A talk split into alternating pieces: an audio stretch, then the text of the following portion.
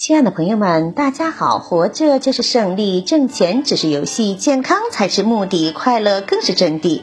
欢迎收听水晶姐姐讲故事。今天的故事名字叫《巫山神女》。传说远古的赤帝有个女儿，名叫瑶姬。她从小就聪明过人，诗书礼乐无所不精，而且长得非常漂亮，真是人见人爱。赤帝更是把她当做掌上明珠宠着。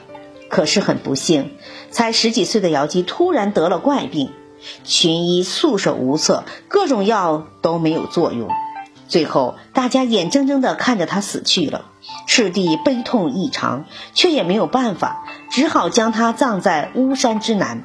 瑶姬的魂魄在巫山上勤学苦练，成为了巫山神女。时光飞逝，数千年过去了。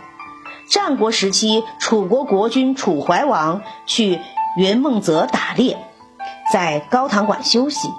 楚怀王正在午睡，突然眼前出现一位美丽的少女。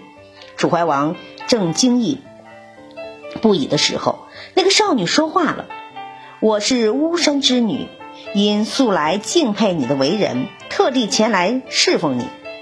如果你不嫌弃，请让我留下来吧。”楚怀王满怀喜悦的就留住了她，他们过了一段美好的日子。但是少女思乡心切，便回去了。楚怀王非常舍不得她，但也留不住她呀，只好任由她离开。临走的时候，少女告诉他说：“我住在巫山，每天早上变成云彩，傍晚变成细雨。如果你对我还有情，请时常来看我。”话一说完，少女不见了。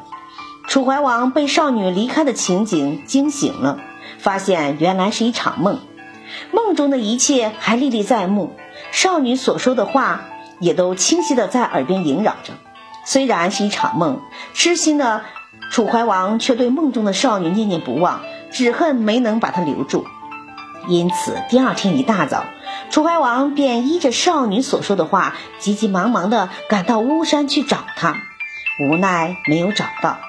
楚怀王走到哪里都没找到，只看到一座坟墓和一朵飘在他眼前的美丽的云彩。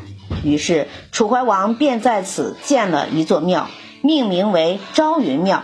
庙里立着巫山神女的灵位，以纪念这位梦中的少女。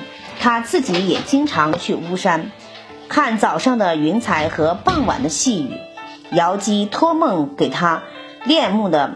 楚怀王善良多情的楚怀王醒来之后，仍然痴情的去巫山寻找梦中的女子，并且后来为瑶姬建设了朝云庙，以寄相思之情。这段人神之恋被后人传为佳话。我们也要做有情有义的人呢。感谢收听，再。